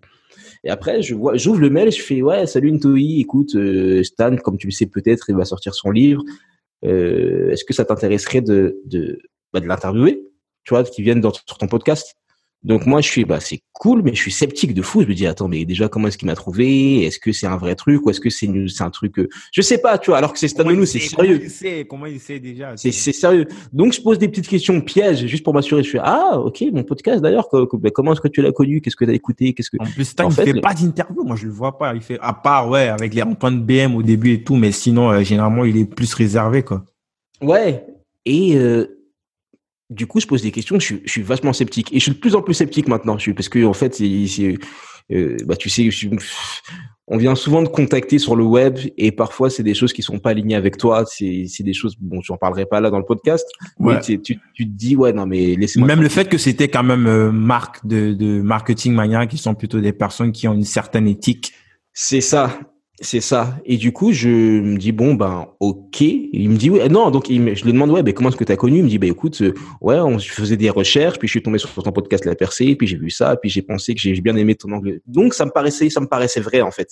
Ça me paraissait, mhm. ça me paraissait personnalisé, pas juste un mail qu'il a envoyé à 50 000 personnes. Ah ouais, ouais, ouais. il avait regardé ce que tu faisais. Ouais, ouais, ouais mais c'est la moindre des choses. Et du coup, je me suis dit, je me suis dit, euh, bah ok, et c'est comme ça que ça s'est fait avec Stan. Donc, on s'est parlé sur, euh, sur Zoom, comme on est en train de parler maintenant. Toi et moi. trop cool, trop cool. Et en plus, euh, on va mettre le, lien en, en description. C'était plutôt une, une, très très belle interview. Tu fais partie des rares personnes qui ont réussi à faire euh, rigoler Stan en plein en plein interview. Mais ça, c'est parce que je raconte beaucoup de bêtises. Le, le, mec, on le voit, il éclate et on dit, ouais, c'est Stan là ou c'est ou peut-être il a pas vu que la caméra tournait? ouais. Non, si, si, il était, il savait que ça tournait. Trop ouf. Donc, euh, la percée, euh, je sais que tu accompagnes des personnes aussi justement pour euh, lancer leur propre podcast. Je crois que tu dois me vendre soit de la formation, soit un accompagnement, genre un coaching, Les deux. je sais pas trop. Ok. Les deux. Explique-moi un petit peu ça. Comment est-ce que comment est-ce qu'on vend un tel produit? Comment moi, explique-moi, je, je, je, me fais coacher en live. Hein. Euh, comment est-ce que je pourrais moi, comment est-ce que moi aujourd'hui, c'est vrai que j'ai peut-être pas la même expérience que toi. Ça fait combien? Ça fait environ 54, 55 interviews que j'ai fait. Euh, ça fait un an que que je fais le truc. Comment est-ce que moi je peux, euh, euh par exemple, vendre ce type de, de prestations Qu'est-ce que tu mets en avant en fait? Ok. Il y a plusieurs choses que je mets en avant j'ai testé tellement de choses, tu sais, au début, ça, ça, ah si, quand même, dès la première fois, ça s'est vendu. Mais ça, c'était pas, c'était pas un flux régulier. Et en fait, comment est-ce que tu fais? Tu, c'est le, le contact que tu crées avec les gens, tout simplement. C'est, euh, c'est, c'est vraiment ça. Puis tu, bah, tu t'appliques certains principes de marketing comme les principes de résultat. Tout simplement, tu vends pas une formation, tu vends un résultat, bah, ton podcast sera lancé ou ton podcast sera monétisé. Voilà, et t'as pas besoin d'avoir un milliard d'écoutes. En fait, c'est surtout ça. C'est, je t'aide à atteindre tel résultat. Mais c'est ce que tout le monde dit, en fait, que si t'as pas un certain nombre d'écoutes, ben, tu peux pas prétendre euh, Ouais. Euh, soit euh, faire de, de, de, la presta pour des personnes qui veulent lancer la podcast comme toi, ou même peut-être du sponsoring parce qu'il y a d'autres façons de monétiser qui peuvent ouais. d'avoir des, des, sponsors qui vont te demander des, des, des, des maîtrises, des datas que ouais. qui rentrent pas forcément peut-être dans leur standing. Quoi. Ouais. Mais Guy, est-ce que tu as vu mon nombre d'écoutes sur mon podcast ou pas? Je crois, il y a juste les datas de YouTube, mais le podcast en lui-même, je sais pas ce que tu utilises comme outil, j'ai pas. Bon, bah écoute, je, là je sais pas, j'ai pas devant moi, mais j'ai des podcasts pour la plupart, ils ont, ils ont pas dépassé 50 écoutes. Non. Mais si. Enfin, pour la plupart, peut-être que j'exagère, mais j'ai beaucoup de podcasts. Si on fait les moyennes, euh, si on regarde juste sur les plateformes de streaming, de du moins. C'est quoi, c'est quoi ton agrégateur de, de podcasts? Tu utilises quoi? Je suis sur Encore. Encore aussi, ouais, Encore FM, ouais. c'est le même que j'utilise. Ok, donc si, si on regarde mon encore, mes écoutes, elles sont pas ouf. C'est et, et, et, je m'en fiche, tu vois, c'est pas c'est pas ça que je recherche. Comme tu vois, je te je te l'avais dit, c'est dans une stratégie globale. Tu vois, je mm -hmm. sais pas d'avoir le plus gros podcast, c'est dans une stratégie vraiment de personal branding. Donc c'est cool. Mais pourtant, avec si peu d'écoutes, j'arrive à avoir des invités de renom. Tu vois, et ça c'est quelque chose que j'apprends aussi. Comment est-ce que tu fais quand ton, ton, ta force de frappe, ta force de vente, c'est pas ton nombre d'écoutes? Parce qu'il y a des personnes qui peuvent te dire, ouais, bah écoute, j'ai 100 000 écoutes, t'es sûr d'avoir 100 000 écoutes, viens sur mon podcast ou paye-moi, comme ça, t'es sûr que, que ton message sera passé devant 100 000 personnes. Mais moi, j'ai pas cette force de vente. Je l'ai pas. Je l'ai pas. J'ai pas envie de commencer à faire du, du gros hacking de malade. Enfin, j'ai la flemme. Tu vois, c'est pas ça mon projet de base. Je suis, je suis mm -hmm. artiste de base. Tu vois, je suis pas podcasteur. Pourtant, j'y arrive. Pareil pour la la monétisation. Mon podcast, ça, ça, ça a été mon, mon, un de mes plus gros vecteurs de, de, de, d'acquisition, de, prospects, de clients, avec le nombre d'écoutes que j'ai, en plus de ça, qui sont ouais, pas extraordinaires, ça, mais ça m'a permis, ça, ça, ça m'a permis, j'ai, voilà, bah, je, c'est, bah, c'est mon taf aujourd'hui, tu vois. c'est, c'est ouais. mon travail. Et, et, euh, et voilà, donc j'apprends, euh, j'apprends tout simplement ça. Donc j'apprends euh, comment lancer un podcast sans X, sans Y, sans Z, parce que voilà, les, les, les gens, ce qui leur fait peur souvent, c'est des histoires de technique, c'est des histoires de aussi de comment dirais-je d'estime personnelle. Donc mmh. je, je, joue sur ces canaux-là. Confiance en ça, ouais. Exactement. Et aussi, bah, d'un autre, côté, bah, les, c'est les podcasteurs qui ont déjà lancé leur podcast. Comment est-ce que tu fais pour que ce podcast te rapporte plus que, que 5 euros parce que tu as mis un, un lien d'affiliation sur, euh, sur Amazon ou sur Audible ou je sais pas quoi, tu vois? Yes. Et du coup, au-delà de, de euh, ces prestats que tu vends en termes de formation, de coaching, euh, ouais. Comment est-ce que tu monétises ton, ton, ton, ton, podcast? Ou alors, avec ça, tu réussis à vivre amplement euh, de, de, de ton podcast, de ton média podcast? C'est c'est comme ça que je le monétise. C'est je moi le sponsoring peut-être que ça va changer hein, et peut-être que si je trouve quelqu'un qui est vraiment en accord avec ma vision et à qui je suis en accord avec, avec sa vision également, euh, ça se fera, mais je veux, je veux pas faire de sponsoring. Je, veux, je me dis, attends, mais même si c'est que 40 écoutes ou 100 écoutes ou peut-être 10 000 écoutes pour certains, je vois pas pourquoi euh, tu vas venir mettre ta publicité Coca-Cola, ta publicité euh, je sais pas quoi sur mon sur mon audio devant devant les gens qui m'écoutent. En fait, pour moi, c'est un peu comme les trahir. Mais ça, c'est que mon avis personnel. -hmm. Tu vois, tu as, tu as, par exemple, même c'est pareil avec avec YouTube. Pourquoi est-ce que euh, je vais mettre une publicité pour Fanta alors que c'est une boisson que je bois même pas sur mon dans, dans mon contenu? T'es même pas tenté à le mettre pour ne serait-ce que faire référencer ton, ton contenu peut-être que je vais, peut-être que je vais, peut-être que ça va changer, hein, mais euh, parce que j'ai pas envie de dire je ferai jamais ça, nana. Ouais. Mais au, au jour d'aujourd'hui, ouais, aujourd'hui, c'est c'est quelque chose je, je ne veux pas. Je veux pas. Je me dis c'est non, je j'ai pas leur donner ça. Ils sont pas d'accord avec mes avec mes valeurs et euh, j'ai pas besoin d'eux. Donc euh, non. Moi, j'ai beaucoup, j'ai beaucoup hésité quand même euh, par rapport à ça dès le départ quand j'ai lancé et puis là de plus en plus, je me dis que ben si tu es dans une certaine cohérence, comme ce que tu as, à peu près dit, euh, de faire entrer des personnes qui sont dans la même logique que toi, qui partagent les mêmes valeurs que toi, et en plus des produits qui sont cohérents à, à ce dont tu parles. Dans, dans, par exemple, tu as reçu un, un Aurélien Amaker et tu parles de temps en temps aussi de marketing dans ton podcast.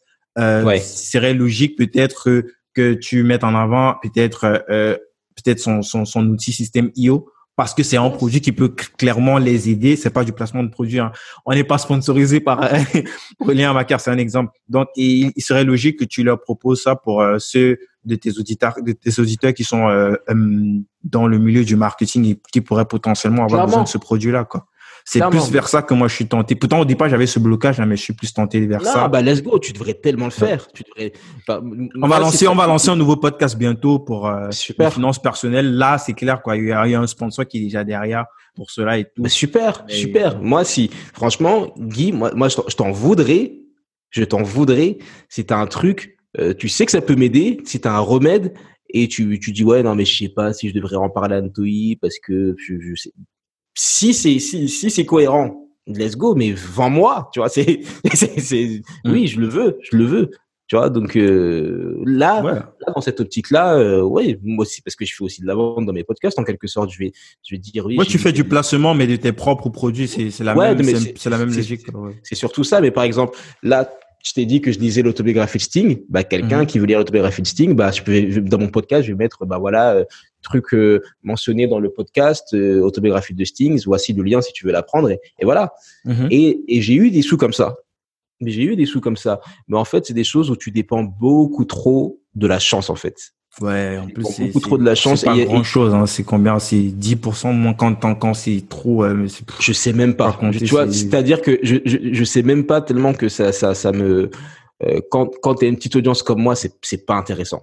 Encore si j'avais une audience, je sais pas de de quelqu'un d'autre, là je dirais bon écoute au pire c'est de Stan Lelo par exemple par exemple ça vaut toujours le coup mais même tu vois Stan Lelo il, il, fait pas ça il fait pas ça ouais. Vendre, il va, il va te vendre ses produits et ses formations et pour moi, c'est le.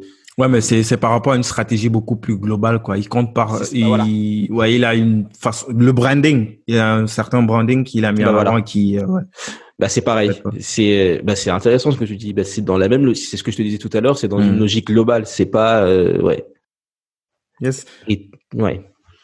Euh, du coup, bah, j'avais une question que j'allais poser après, mais tu as, déjà répondu indirectement par rapport justement à ta, stratégie pour euh, diffuser, pour euh, montrer ton, podcast au maximum de personnes. C'est clair que tu postes clair, sur les, réseaux standards et tout, mais il n'y a pas un truc poussé des growth hacking un petit peu derrière, vu ce que tu, viens d'expliquer. Non, je, je, je cherche pas, je cherche pas, pas plus que ça. Tu sais,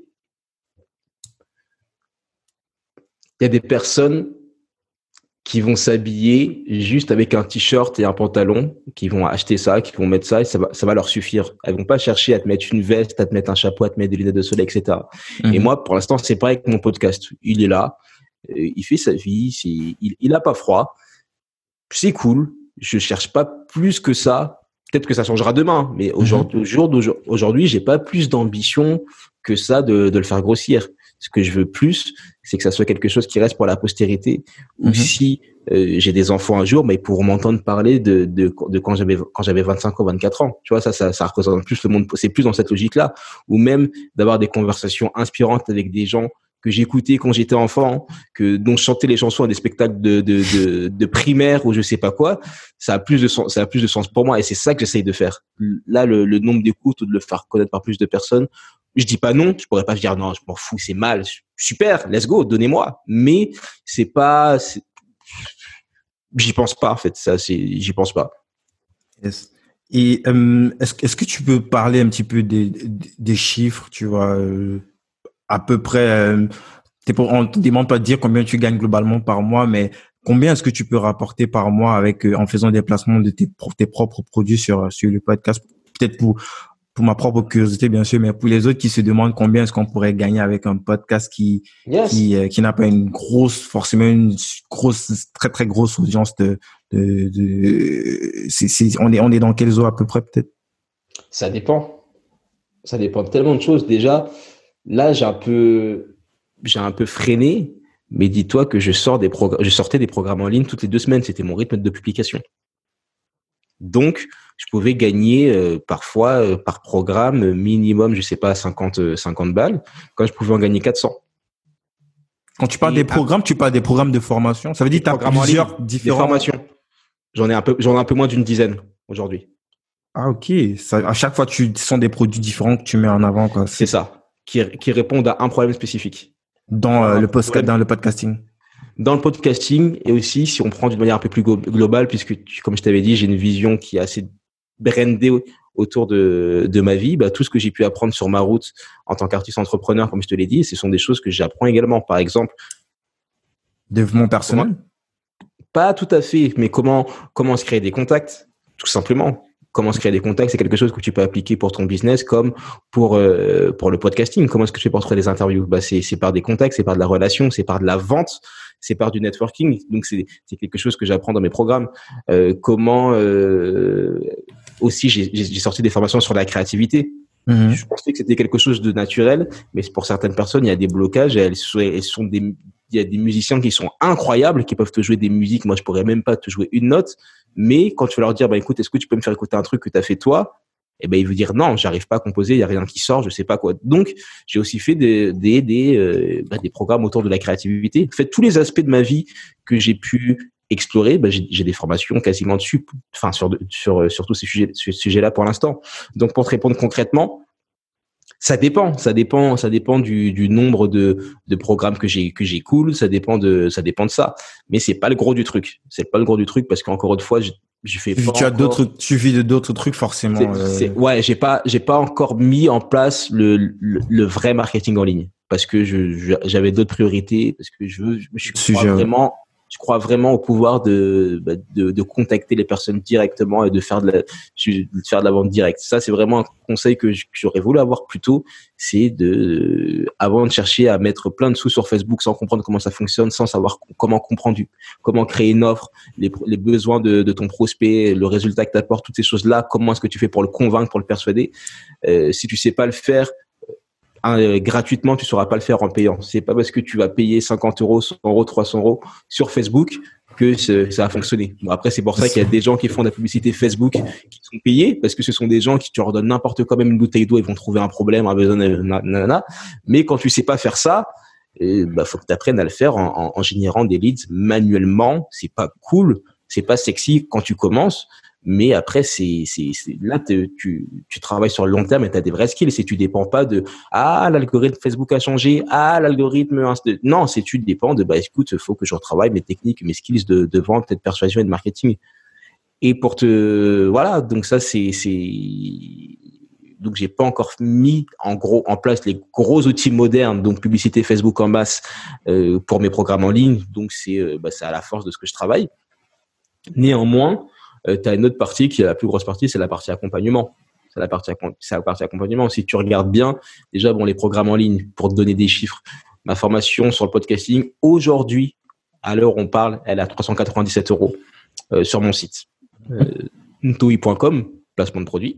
ouais, on va, on va, on va le mettre aussi en description. Euh, mais tu, tu, tu toy.com, tout, tu t'es pas, tu t'es pas cassé les, les... Non, j'ai, tu sais, ouais, j'ai, franchement, j'en, j'en, ai marre.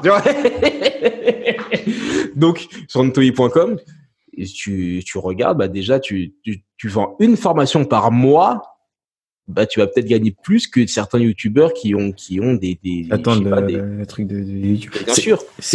on retrouve directement ton podcast dessus, non J'imagine. La percée. Ouais, j'ai C'est un site à part. Non, j'ai tout mis dessus. Il y a tout dessus. Tu vas me voir faire, des, faire des saltos comme me faire voir du marketing. Tu vois, c'est c'est c'est pas la c'est pas la meilleure chose à faire, mais comme c'est dans une globalité, on va dire que ça passe. Mais euh, ouais, donc ouais, et, à côté de ça, il y a du coaching que tu vends. Je vais dire si on part du principe que ouais, tu peux vendre une formation par mois, en plus de ça, avec du coaching aussi, euh, ça ça permet d'avoir déjà un petit peu. Si tu as 40 écoutes par mois, est-ce que tu penses pas que si tu proposes une formation qui est dans la lignée de ton podcast, dans la lignée des principes que tu enseignes dans ton podcast, que tu transmets de tes invités, tu penses pas que une personne, une, va pouvoir t'acheter quelque chose? Et là, c'est un programme en ligne. Les programmes en ligne, en général, c'est moins cher que les accompagnements. C'est pas le même tarif parce que les programmes en ligne, on n'achète pas ton temps. Tu vois, on achète une mhm. vidéo, en gros. Si tu, tu l'as tourné une fois et puis euh, elle reste online. Et euh, lorsqu'on te sollicite personnellement, généralement, ça peut être du, du, du x5, x10 même parfois, parce que c'est ton temps que tu accordes ou tu, tu, tu, tu, es, tu, tu es comme ça à l'épaule de la personne et tu lui dis presque quoi faire quoi. Et c'est c'est beaucoup plus percutant donc c'est gagnant gagnant en plus hein. c'est pas juste que c'est toi qui qui fait des gros sous derrière. Tu donnes de ton temps euh, pour la personne tu gagnes de l'argent pour ça ce qui est tout à fait normal de façon décente. Et la personne aussi a une aide beaucoup plus poussée que si elle doit juste écouter euh, les programmes vidéo et procrastiner ou euh, ne même pas écouter l'intégralité du ah, mais clairement. Clairement, et c'est et ça c'est c'est ça le problème avec les avec les programmes. Tu sais que moi j'ai des personnes qui qui et ça me brise un peu le cœur, mais qui achètent mes programmes, mais que je, je les rappelle deux mois après, ils me disent ouais non j'ai pas fini ou j'ai mis en pause. Et et après tu vois bah, je suis je suis le mmh. père de personne donc je vais pas leur dire ouais non il faut que tu appliques nanana donc euh, moi ça bah, ça c'est l'être humain hein. ça c'est l'être humain. et pourtant ils ont payé. Ils ont ils ont ils ont sorti des sous alors qu'un accompagnement, euh, crois-moi que quand tu mets un certain truc de un, certain, un certain montant et qu'en plus euh, on, s'appelle toutes les semaines et que je te demande bon alors qu'est-ce que tu as fait? Ah OK, fais voir. Tu as une pression psychologique de préparer quand même même si tu fais un truc vite fait, mais tu vas au moins faire quelque chose. C'est comme les c'est comme les devoirs à l'école, tu vois, sauf que voilà, c'est les Américains ils appellent ça la accountability. C'est ouais, tu es, es, responsable, tu es responsabilisé en quelque sorte.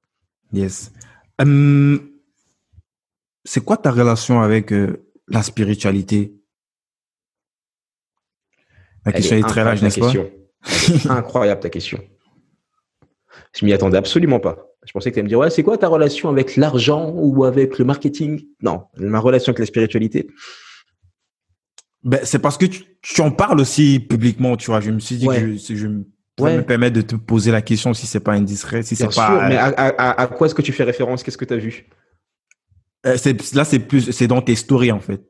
Ah ouais, Plusieurs, pas juste, euh, pas juste ce que tu as fait hier, mais en général, quand même, tu, tu le dis pas aussi euh, de façon euh, euh, claire comme ça, mais ça laisse un petit quand tu parles par exemple de, de, de méditation, de, de, ou bien quand tu parles aussi de euh, de, de, de, gratitude, je suis, je, en fait, c'est, c'est, pour moi, c'est pas très clair. C'est clair entre guillemets parce que pour toi, tu sais qu'il y a des forces qu'on ne contrôle pas qui peuvent être au-dessus de nous et il faut être conscient de ça. Mais en même temps, je sais pas si euh, on se situe entre euh, les trucs avec lesquels on nous a, entre guillemets, ça c'est mon expérience personnelle, bassiné quand on était jeune dans l'église, ou alors euh, la spiritualité en tant que force naturelle de l'univers qui, des choses que l'on vit mais que l'on ne peut pas clairement expliquer, mais on sait que ça existe. Quoi. Ouais, non, ma relation avec la spiritualité, c'est que je suis très. Je sais pas si ma question, ça, pas si, ça si, si, mais elle est, elle est, elle est incroyable. C'est, je, je m'y attendais absolument pas. Tu m'as vraiment pris le cours pour le coup. Je suis très spirituel. Quand je dis spirituel, c'est pas forcément attaché à une religion, mais je, je crois, je crois à, l'esprit des choses, des, des, au fait qui, que, ben, c'est tout ce que tu as en fait. Là, je pense que véritablement, et encore plus par les temps qui courent, ta spiritualité, c'est la seule chose que tu as. Même ta santé, tu ne la possèdes pas. Même ta santé, tu ne la possèdes pas. Là, en ce moment, je, tu vois, je, suis au téléphone avec les urgences, tu vois, pour te dire, avec tout ce qui se passe, avec tous ces trucs-là, ta santé, tu ne la possèdes pas. Voilà. Clair. Tu ne la ta spiritualité, là, surtout en ce moment, c'est la seule chose que j'ai. Parce que même ma santé, c'est l'argent, je sais pas si moi, mon argent, je l'ai vu partir, je l'ai vu revenir, j'ai eu des hauts et des bas, et j'en aurai sûrement d'autres. Ta spiritualité, c'est c'est la chose que j'essaie de, de nourrir chaque jour. C'est pour ça que tu vois de la méditation, c'est pour ça que tu vois de la gratitude, c'est pour ça que tu me vois chercher à inspirer à mon humble échelle euh, des gens. C'est de la spiritualité pour moi aussi. Euh, c'est pour ça que tu me vois faire du sport. Toutes ces choses-là, ce sont des choses qui sont qui ont pour but de faire que je me sente bien, tout simplement. Que et c'est ça, c'est ça la base, c'est que tu te sentes bien, que tu sois reconnaissant qu'on ne te doit rien, que la vie ne te doit rien, même si tu bosses, euh, bah voilà, tu peux, tu peux avoir des, tu peux avoir des maladies.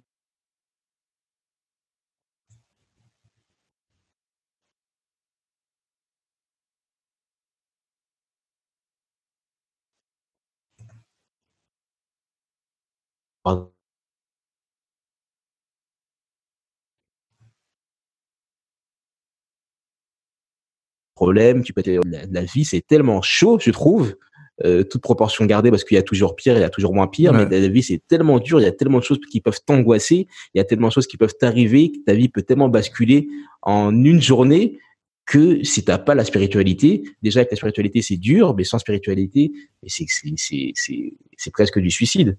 Donc la spiritualité c'est quelque chose que j'essaie de nourrir chaque jour. J'en parle dans mes musiques, j'en parle partout dans tout ce que je fais, parce que pour moi c'est l'essence de notre existence. C'est plutôt, plutôt intéressant, ouais. Ça venait, du cœur, là. T'as fait, t'as ouais. fait, fait me faire peur avec tes bêtises, là. Je pensais qu'on allait parler de marketing, moi. ouais,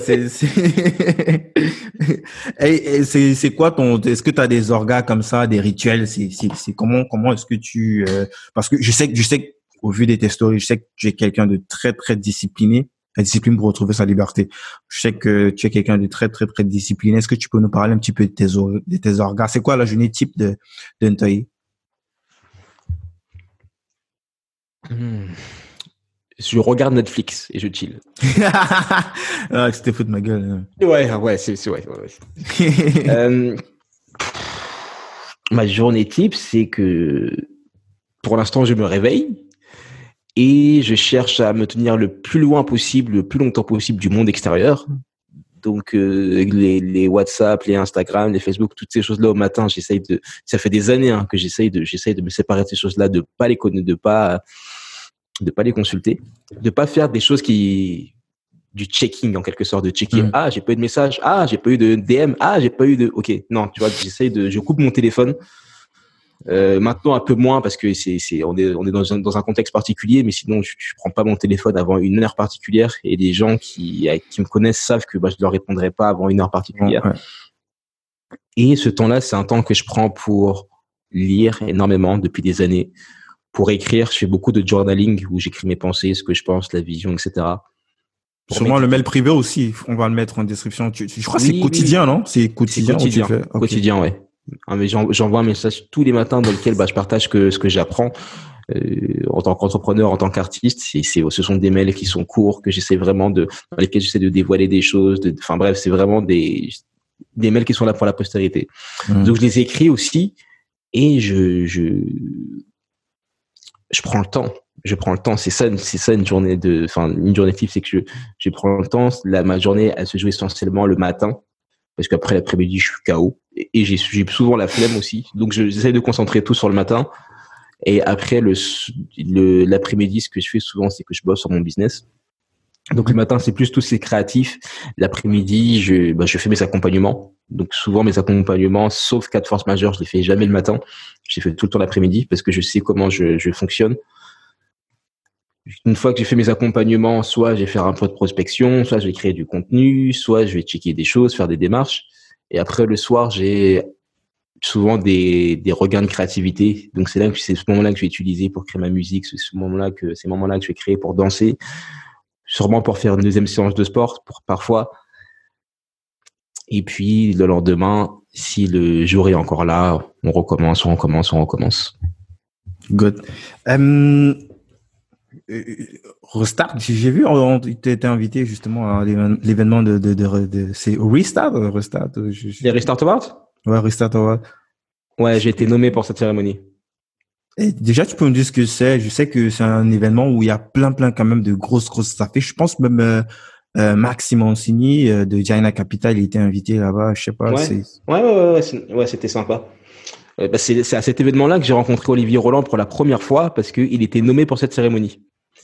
Et, ah, ok. Et moi, j'ai été nommé pour cette cérémonie en octobre 2019 et Olivier Roland était membre du jury. Tu vois ce qui est ce qui est assez C'est pas possible ça, non. Ouais. dit, oh là là. J'espère que les gens vont pas dire oh là là si j'ai si j'ai si j'ai le prix et c'est parce qu'il y a Olivier Roland dans tiens, j'avais peur un peu de ça puisque je l'ai eu en podcast et que mais non, c'est très bien fait et tout. Bref, cette cérémonie, c'est une cérémonie ça, le karma. C'est c'est c'est c'est c'est incroyable la vie. Cette cérémonie, c'est une cérémonie qui récompense des personnes qui ont su rebondir après des échecs. C'est souvent des personnes qui sont des personnalités, tu vois, qui ont une communauté ou qui ont des, qui, font des choses. Mhm. Et je me suis retrouvé nommé dans cette, dans cette cérémonie. Donc j'étais euh, dans ma, dans ma catégorie. Je pense qu'il y avait le fondateur de, non, je sais même pas, je pense qu'il y avait le fondateur de, de Qu'est-ce qui se bang bang. Il y avait le fond des, un, avocat, hein. des, des, des, ministres, des, des, des, trucs de malade. Et moi, je suis arrivé comme ça avec mes, avec mes locks et euh, mon, mon, mon, truc à l'Olympia j'ai pas eu le prix finalement. Je pense que c'est le fondateur. Non, c'est pas le fondateur. C'était un, un, ministre. J'ai oublié son nom. Qui m'excuse. Euh, qui a eu le prix finalement. Mais j'étais, j'étais, j'étais dans, j'étais dans les nommés en fait. J'étais nommé pour le, pour, pour un prix. Et je me suis retrouvé dans cette série. Dans cette déjà, ça, c'est un prix. Franchement, c'est une reconnaissance déjà de, de, ce que tu fais en tant que personne, de l'influence que tu as autour des personnes qui sont aussi autour de toi. Bravo. la vraie, la vraie reconnaissance, c'est j'ai demandé à ma mère, j'ai fait maman, t'es déjà venu à l'Olympia? Elle m'a dit non, ça fait pourtant ça fait 30 ans que je suis ici, mais j'ai jamais mis les et et, et euh, comme question quand même. Je m'imagine moi en train de demander à ma mère. et voilà. Et du coup, euh, bah, que ma mère vienne à l'Olympia, puis que plein de gens qui ont joué un, rôle majeur dans, dans, dans, ma vie viennent à l'Olympia, même que des artistes dont j'étais fan quand j'étais enfant. Moi, c'est toujours ça. Je veux juste réaliser mes mm. rêves d'enfance. Des artistes dont j'étais fan quand j'étais enfant, à qui j'ai envoyé un message, qui me disent, bah, ok, vas-y, je viens. on te on est avec toi. Euh, c'est ça la véritable récompense. C'est la, la communauté, c'est la postérité, c'est la vision. Trop cool, trop cool. Euh, c'est quoi ton obsession aujourd'hui?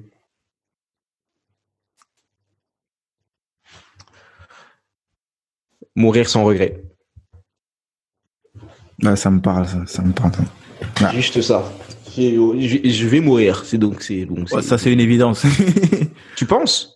C'est une évidence. On va pas. Ah, je, pense, Je, crois que tout, tous ces trucs des technologies, tout c'est pas pour notre époque. Quoi. Ce sont, les, sont nos, nos, nos euh, intelligences artificielles, robotisation. Je pense que c'est plus euh, la génération d'après qui pourra peut-être bénéficier de ça. Les enfants de nos enfants.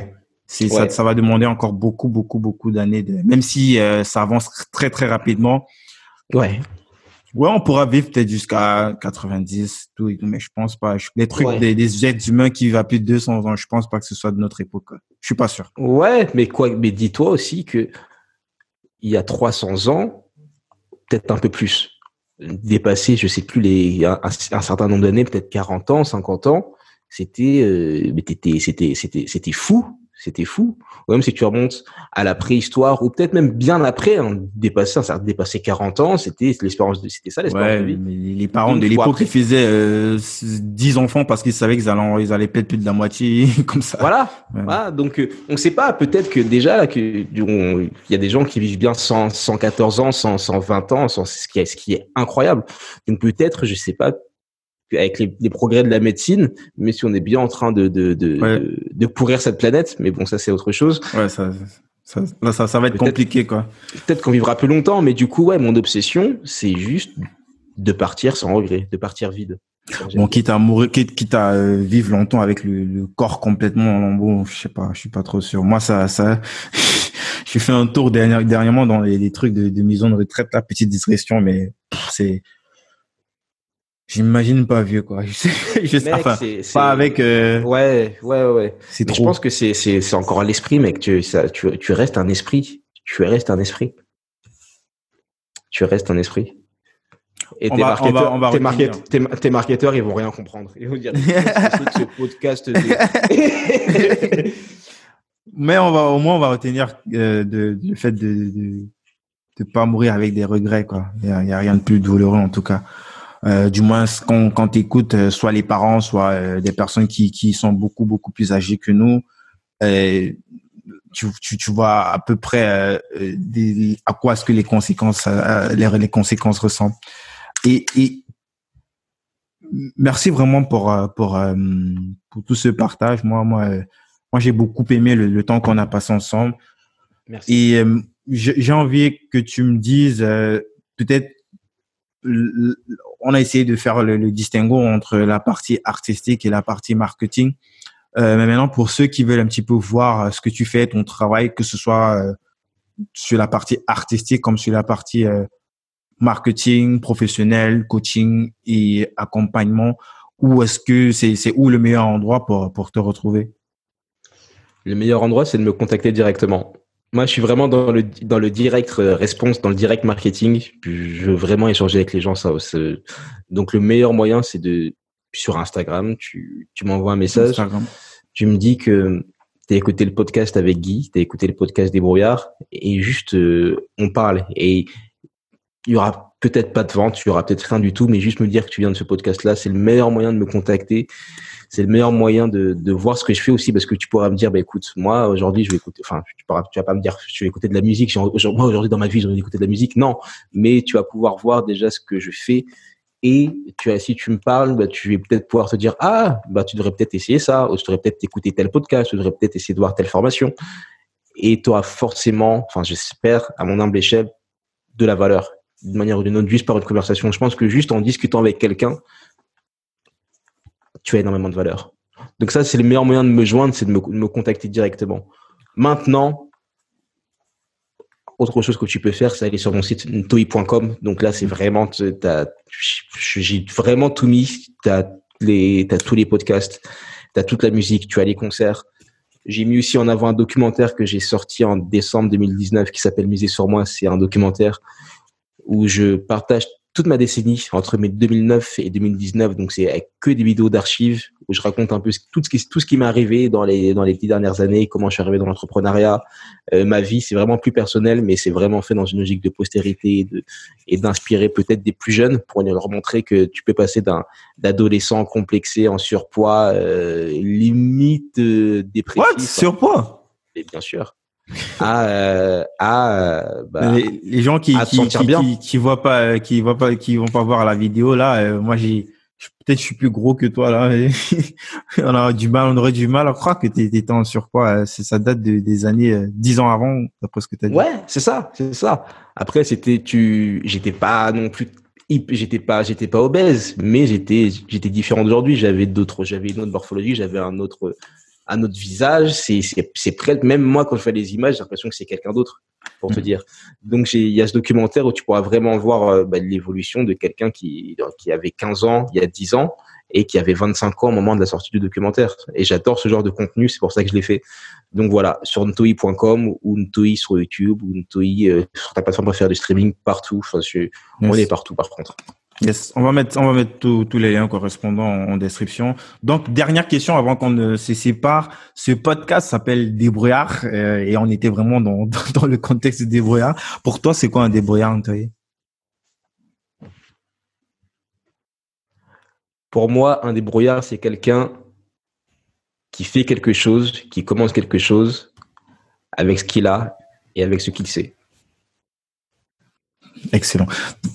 Merci beaucoup euh, pour pour ce partage. C'était c'était vraiment très très intéressant. Moi j'ai adoré surtout faire euh, plus. Enfin moi je te connaissais déjà mais indirectement donc euh, comme ça en live faire connaissance avec toi c'était un vrai kiff. Merci beaucoup pour euh, tout ce partage et euh, pour ceux qui sont arrivés jusqu'ici. Merci de de de continuer de nous suivre sur euh, sur euh, nos différents réseaux. Euh, la, la première et la meilleure chose à faire pour ceux qui sont arrivés jusqu'ici, c'est d'aller directement sur les réseaux de l'invité, lui dire que vous avez écouté l'interview et ensuite de venir bien sûr sur mon podcast pour me donner 5 étoiles sur iTunes.